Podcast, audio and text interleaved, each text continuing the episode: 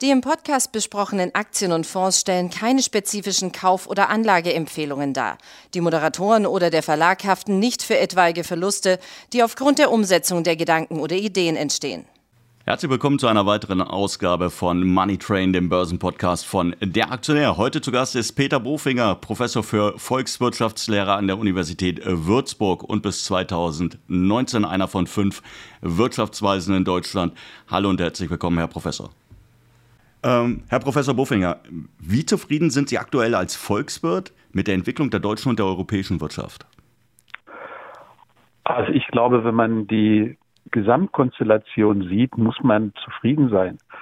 Ich denke, wenn man jetzt äh, vor einem guten Jahr gewusst hätte, wie lange diese Pandemie andauert, wie mühsam das ist, wieder in normale Verhältnisse zu kommen, dann hätte man aller Voraussicht nach noch eine sehr viel schlechtere Entwicklung prognostiziert. Und so würde ich sagen, sind wir insgesamt jetzt mit einem blauen Auge äh, gerade in Deutschland äh, durchgekommen. Natürlich gibt es Bereiche, die massiv äh, leiden und da wird sicher auch noch äh, einiges an, an Problemen deutlich werden, wenn die Insolvenzen wieder regulär angemeldet werden müssen. Aber wenn man die Größe der Herausforderung ansieht, mit der die deutsche Volkswirtschaft und auch die europäische Volkswirtschaft konfrontiert worden ist, muss man sagen, ist das relativ gut gegangen.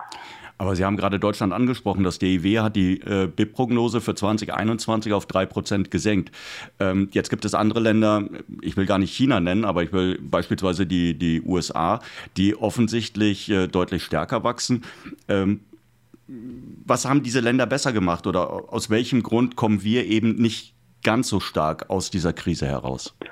Ja, die äh, Vereinigten Staaten ebenso wie China haben natürlich nochmal deutlich mehr Geld in die Hand genommen. Also das Defizit äh, im äh, Haushalt jetzt der, der USA insgesamt äh, war im vergangenen Jahr 15 Prozent. Ich denke, in diesem Jahr sind es auch 15 Prozent. Äh, in Deutschland liegen wir irgendwo bei 5 Prozent. Und natürlich hat jetzt die amerikanische Regierung sowohl unter Trump als jetzt aber auch unter Biden haben riesige Geldbeträge in die Hand genommen, insbesondere um jetzt im großen Stil Transfers an die privaten Haushalte zu bezahlen. Ähm, das ist bei uns eben in dieser, diesem Maße nicht geschehen. Ähm, Wäre es denn sinnvoll gewesen? Also ich glaube, man hätte gezielter noch das eine oder andere tun können. Ähm, das Problem ist ja jetzt im Augenblick auch, dass ja gerade viele Bereiche, äh, die besonders leiden, dass die eben noch auch äh, mit dem Lockdown konfrontiert sind. Das heißt, wenn man jetzt mehr Geld in das System gespült hätte, würde das ja bei Bereichen landen, die sowieso schon begünstigt worden sind. Wenn ich jetzt an den Onlinehandel denke oder auch die Bauwirtschaft. Ähm, also diejenigen, die nun wirklich die Hauptbetroffenen sind, die wären bisher jetzt durch größere Transfers an die privaten Haushalte nicht, nicht wirklich besser gelaufen.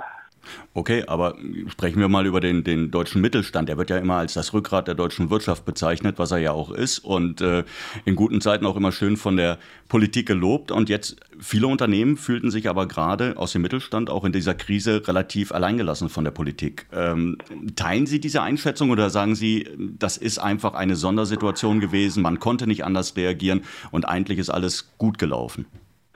Also wenn ich jetzt das bisher positiv beurteilt habe, heißt das nicht, dass ich alles gut fand, was gemacht wurde. Also gerade die Mehrwertsteuersenkung in meinen Augen war doch eine große Verschwendung von Geld, äh, weil sie vollkommen ungezielt äh, abgelaufen ist und Sektoren begünstigt hatte, die boomen. Äh, ob das jetzt die Bauwirtschaft ist oder auch der Onlinehandel, also da hat man wirklich viel Geld auch zum Fenster rausgeschmissen. Und äh, ich hätte mir schon sehr viel gezieltere Maßnahmen gewünscht. Und eine Maßnahme, die äh, jetzt im vergangenen Jahr sinnvoll gewesen wäre und die ich auch jetzt für sinnvoll halte, ist, dass man sagt, man macht eben Einkaufsgutscheine, die speziell für die Sektoren eingesetzt werden können, die von dem Lockdown auch besonders betroffen worden sind.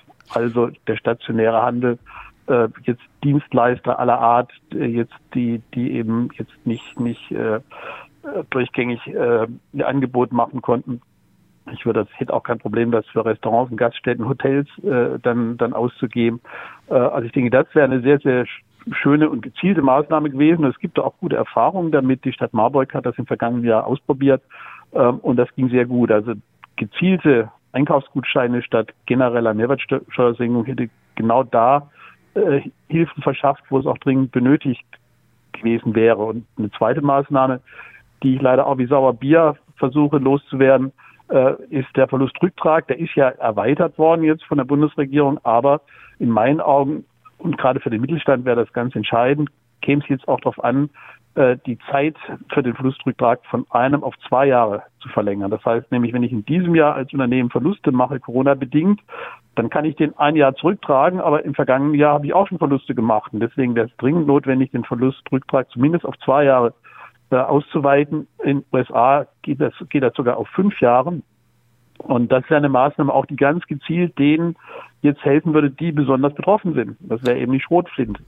Ähm, also da wäre schon einiges, einiges besser zu machen gewesen. Ich finde auch, dass man ähm, sich äh, hätte überlegen können, dass man Unternehmen, die jetzt investieren, und es sind ja viele Mittelständler, die jetzt aufgrund der ganzen Transformation sehr viel investieren müssen, dass man dann eine Sofortabschreibung ermöglicht.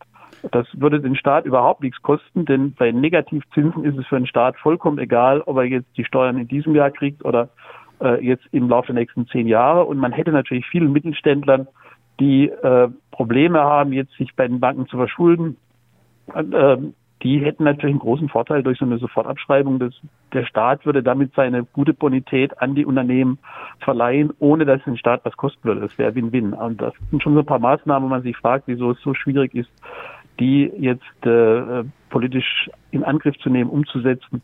Also da wäre schon sehr viel gezielter Politik möglich gewesen, als das tatsächlich praktiziert wurde.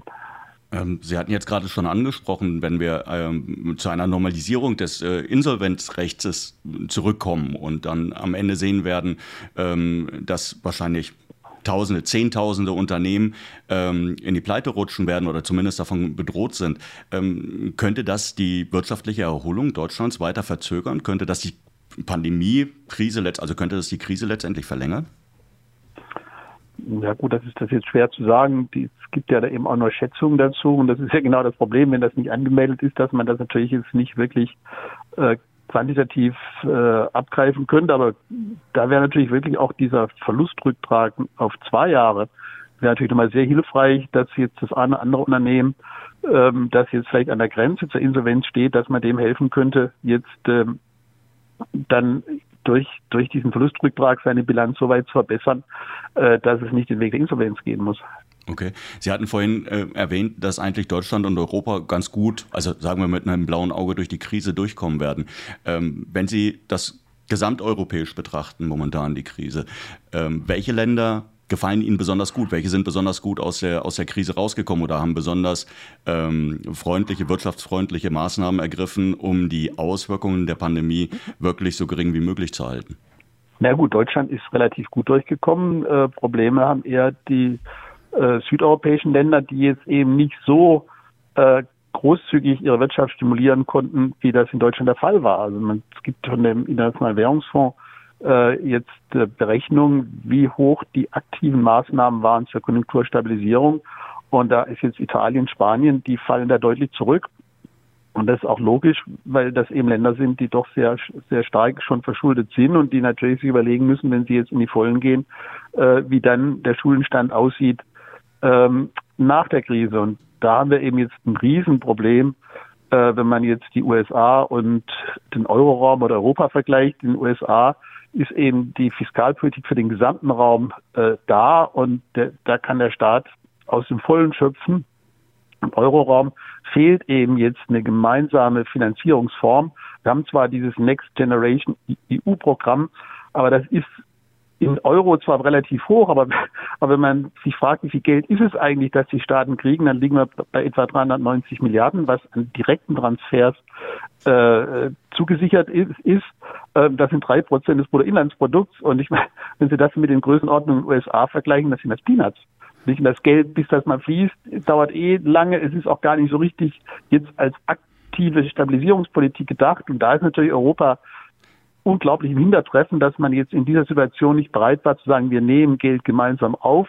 Und zwar jetzt nicht nur für den Wiederaufbau, sondern für die aktive Bewältigung der Krise. Und da sieht man einen Riesenunterschied USA äh, und Europa. Und, ähm, und das ist auch ein Preis, den man bezahlen muss, dass eben gerade Länder wie Italien, Spanien auch aufgrund ihrer Abhängigkeit vom Tourismus, dass sie relativ lange brauchen, bis sie wieder werden, äh, bis sie wieder das Niveau von vor der Krise erreichen. Also deutlich länger als die USA, aber auch länger als jetzt beispielsweise Deutschland. Und wie gesagt, Deutschland, wir sind relativ gut durchgekommen, weil wir eben sehr stark diese Industrieorientierung haben und ähm, davon jetzt auch profitieren können, dass China äh, doch einen ganz aktiven äh, Industrialisierungsschub äh, derzeit verfolgt, wahrscheinlich mit dem Ziel, in Zukunft noch weniger abhängig zu sein äh, von anderen Ländern. Aber derzeit ist es natürlich für Deutschland ein Riesenplus, äh, dass China so gut läuft und ähm, Automobilindustrielösung äh, und das haben eben die anderen Euro, viele andere europäische Länder in dieser Form nicht zu bieten. Im Gegenteil, sie haben eben dieses Tourismussegment, das ja nach wie vor alles andere als gut läuft. Könnte man daraus auch schließen, dass das Thema Inflation erstmal auf absehbare Zeit für uns kein Thema sein wird? Ich bin da relativ sicher, dass für den Euroraum Inflation nicht wirklich äh, ein Problem sein wird. Äh, wir werden eher Arbeitslosigkeit haben, also weil wir ja auch in den jetzt mobilitätsbezogenen Dienstleistungssektoren, wie das man das so nennen will, da wird das ja auch nicht mehr so laufen wie, wie vor der äh, Pandemie. Ich denke, wir werden nicht mehr das Ausmaß an Geschäftspreisen haben, an Workshops, an, an, an Seminaren, wo man eben einfach mal für einen Tag äh, dann ganz durch Deutschland gefahren ist, dann große Menge an Leuten zusammengebracht hat. Äh, da haben wir alle die Erfahrung gemacht, dass, dass vieles äh, von dem mittlerweile digital gemacht werden kann. Äh, es geht fast genauso gut. Man spart Zeit, man spart Geld. Und äh, ich denke, in den Bereichen wird das nicht mehr so laufen, wie, wie vor der Krise. Das heißt also, wir werden jetzt im, gerade bei einfachen Tätigkeiten werden wir ein Problem mit der Arbeitslosigkeit haben. Und äh, damit Inflation sich wirklich durchsetzen kann, braucht man äh, hohe Lohnabschlüsse und äh, das sehe ich jetzt im Euroraum auf absehbare Zeit nicht. Was wir momentan doch aber äh, beobachten können, sind äh, wirklich stark steigende Preise, beispielsweise bei Industriemetallen, beispielsweise ähm, bei, ähm, ja, bei den Ölpreisen an den Tankstellen. Das kriegt ja jeder mit. Also das, das wirkt sich ja direkt auf, den, auf die Haushalte auch aus. Ähm, inwiefern passen diese beiden Dinge für Sie zusammen oder sagen Sie, das hat beides überhaupt nichts miteinander zu tun? ich glaube, man muss einfach einen längeren Zeitraum nehmen. Also, also ich war jetzt gerade heute im Handelsblatt äh, lauter Charts, äh, wo jetzt 7. Mai 2021 und 7. Mai 2020 verglichen wurde. Und ich meine, das waren eben damals auch jetzt äh, Tiefpunkt dieses ersten Lockdowns extrem niedrige Preise. Das heißt, vielleicht wäre es besser, macht man so einen Zweijahresvergleich und dann klettet sich vieles. Ich denke, das ist einfach, einfach die falsche Betrachtungsweise, jetzt diese, diese Tiefpunkte heranzuziehen, die halt, die halt jetzt ähm, ein ganz temporäres Problem waren.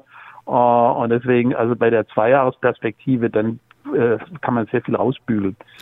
Wenn man sich jetzt aber beispielsweise die USA anschaut, Sie haben vorhin schon erwähnt, äh, kaum ein Land hat so viel Geld in die Hand genommen, jetzt vielleicht noch China, aber die USA haben extrem viel Geld in die Hand genommen, um aus der Krise rauszukommen. Und Janet Yellen, die frühere Notenbankchefin, hat, glaube ich, in der letzten Woche war es, die Märkte doch relativ in Aufruhr versetzt, als sie sagte, naja, äh, wir müssten dann natürlich schon mal irgendwann die Zinsen anheben, um eine Überhitzung der Wirtschaft äh, zu verhindern. Also sie ist später wieder zurückgerudert, aber prinzipiell diese Angst vor steigenden Zinsen, aufgrund einer Überhitzung, die waren plötzlich im Markt drin. Ist das realistisch oder glauben Sie, ähm, naja, das ist so eine kurzfristige Betrachtung gewesen? Naja, jetzt muss man sehen, ähm, dass ja in der Tat äh, die amerikanische Regierung also sehr, sehr große Geldbeträge in die Taschen der Verbraucher gepumpt hat. Also wir haben ja jetzt im vergangenen Jahr war der stärkste Anstieg der, der verfügbaren Einkommen der privaten Haushalte. Die haben zwar jetzt mit ihren Markteinkommen nicht so viel bekommen, aber die Transfers haben das weit nach oben getrieben. Und äh, in diesem Jahr kommen ja diese beiden Programme immer noch dazu. Und äh, das Wachstum ist ja hoch und wird hoch bleiben und dann ist doch ganz normal, dass die Zinsen wieder steigen. Ich weiß gar nicht, was die Märkte eigentlich für Vorstellungen haben. Das ist ziemlich naiv. Ich meine, Nullzinsen heißt ja jetzt bei einer Inflationsrate von irgendwo zwei Prozent negativ Zinsen nach Abzug der Inflation.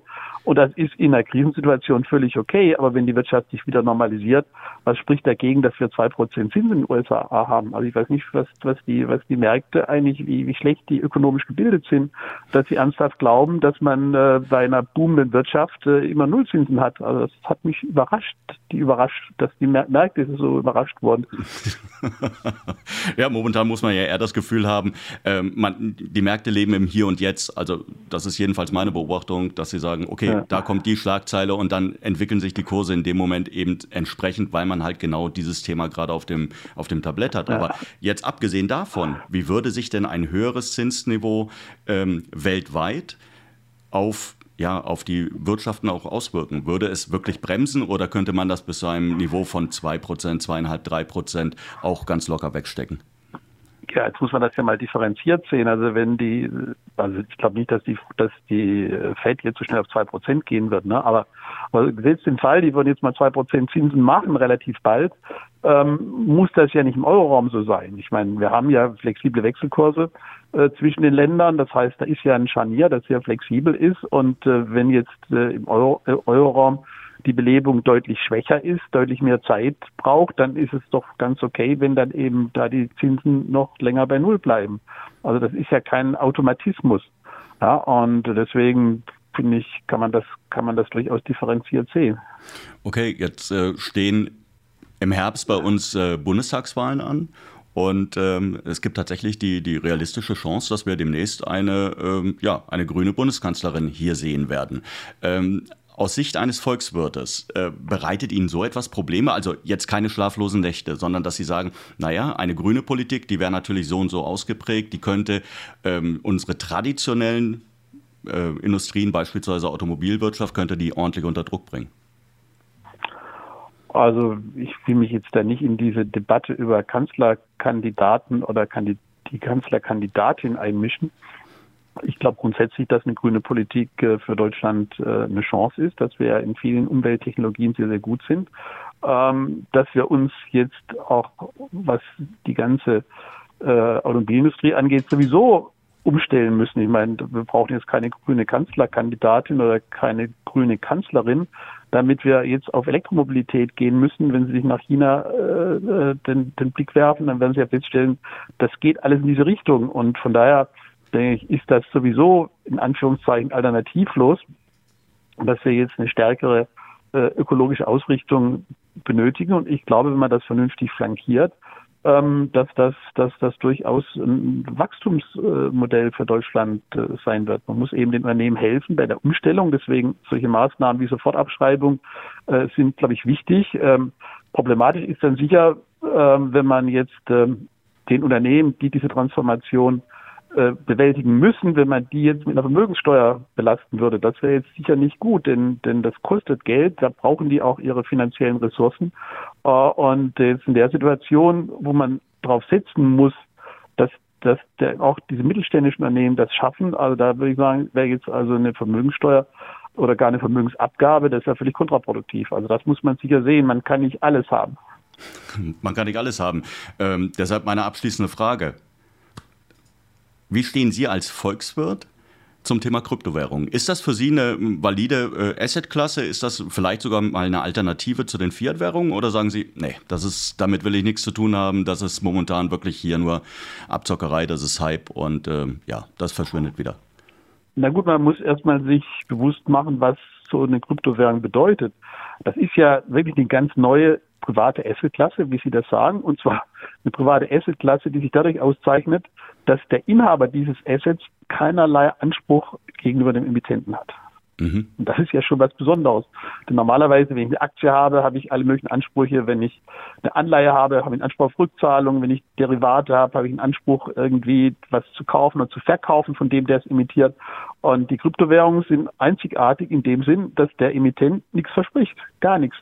Nicht? Und, und dass Leute jetzt äh, für ein, ein Asset das keinerlei Versprechen beinhaltet auf irgendwas, dass sie da überhaupt nur einen Euro ausgeben, ist ja schon überraschend. Ähm, ja. Würden Sie das Oder? tun? Also ja, ja natürlich auf Nein, der einen Seite schon. Das ist aber eher die Frage, wie stehen Sie dazu? Ist das dann ja, ja ich meine, das, das, ist halt einfach, in, in, meinen Augen ist das, ist das ein äh, großes Glücksspiel. Okay. Ähm, ist eine Lotterie und ähm, klar, wenn ich jetzt äh, 100 Euro habe und lege aufs Sparbuch, dann weiß ich, das ist ziemlich sicher, dass ich am Jahresende auch wieder 100 Euro habe. Ähm, und natürlich, wenn ich 100 Euro eine Kryptowährung habe, kann es natürlich sein, dass, dass ich dann am Jahresende 1000 Euro habe, aber es kann natürlich auch sein, ähm, dass ich bloß noch 50 Euro habe oder 20 Euro. Und das ist eben die, die, die, die Logik von einem Roulette-Spiel und viele Leute finden das spannend, ist ja auch, ist ja auch völlig legitim, aber muss eben wissen, was man tut. Ja? Und, und natürlich sind die Schwankungen so enorm, weil eben kein Anspruch dahinter steht.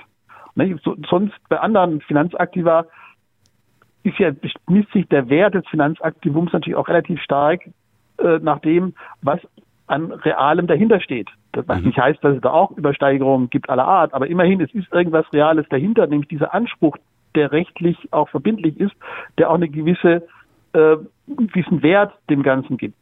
Äh, und bei einem Aktivum, hinter dem nichts steht, also nichts als Luft steht, ähm, da kann es natürlich fröhlich rauf und runter gehen, je nachdem, wie die anderen Anleger das sehen. Okay. Und wie gesagt, wer Lust hat, jetzt äh, Lotto zu spielen, wer Lust hat, äh, Roulette zu spielen ähm, und oder gern zockt, äh, der hat natürlich auch Spaß an Kryptowährung. Aber man muss eben wissen, was man tut. Es ist eben Zocken. Und ähm, wenn man das Gefühl hat, dass man Geld übrig hat zum Zocken, ähm, wie Herr Musk zum Beispiel, ähm, dann kann man das tun. Wenn ich aber jetzt äh, Geld sagen wir, für meine Altersvorsorge äh, dann äh, benötige und, und Vermögensaufbau plane für meine Altersversorgung, dann weiß ich nicht, ob ich dieses Geld jetzt ins Roulette nehmen soll. So, damit sind wir schon wieder am Ende der aktuellen Ausgabe von Money Train. Wir hoffen natürlich, dass es Ihnen Spaß gemacht hat. Äh, Ihnen, lieber Herr Professor, vielen Dank, dass Sie sich die Zeit genommen haben. Bis zum nächsten Mal. Tschüss.